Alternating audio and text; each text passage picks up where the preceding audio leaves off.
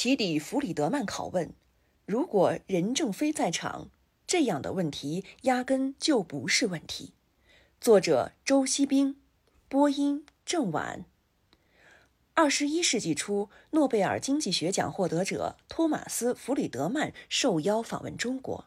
在宴会上，弗里德曼很好奇地询问了一个问题：中国企业创新的到底有多少？有没有百分之五？有没有百分之一？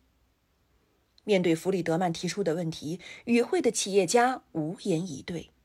这就是被中国企业界视为奇耻大辱的弗里德曼拷问。十多年过去了，那么中国企业到底有没有创新？会不会创新？我的答案是有的。在中国企业中，华为之所以能够顺利地拓展海外市场，一个重要的因素就是华为的创新。根据德国专利数据库公司 IPlytics 发布的 5G 行业专利报告显示，华为占据第一名，专利数量三千一百四十七件；韩国三星排名第二，专利数量两千七百九十五件；中兴通讯排名第三，专利数量两千五百六十一件。此外，华为二零一九年财报显示，华为是全球最大的专利持有企业之一。截至二零一九年底，全球共持有有效授权专利八万五千多件，百分之九十以上专利为发明专利。正因为如此，华为历经万难，不论是规模增长还是盈利能力，依旧能够持续一路高歌猛进。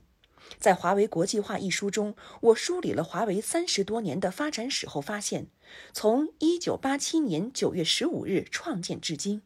单纯从营业收入指标来分析，除了2002年同比下降外，华为数十年均同比上升。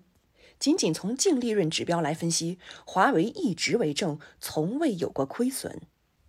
这样的企业案例，不得不说是一个奇迹。即使是2019年被外界视为艰难的多事之秋的一年。华为创始人任正非却强调的宣称，现在是华为最好的时刻。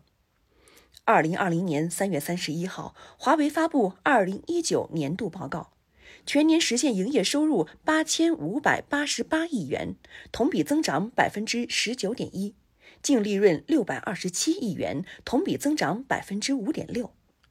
在这份报告中，值得关注的是华为在研发上的投入，其费用高达人民币一千三百一十七亿元。近十年，华为投入的研发费用超过人民币六千亿元。可能读者会问，这背后深层的驱动力是什么？至于这个问题，任正非是这样回答的：在这个世界上，谁对我们最好？是客户，只有他们给我们钱，让我们过冬天。所以我们要对客户好，这才是正确的。我们公司过去的成功，是因为我们没有关注自己，而是长期关注客户利益的最大化，关注运营商利益的最大化，千方百计地做到这一点。任正非是这样解释的：不以客户需求为中心，他们就不买我们小公司的货。我们就无米下锅，我们被迫接近了真理，但我们并没有真正认识它的重要性，没有认识它是唯一的原则，因而对真理的追求是不坚定的、漂移的。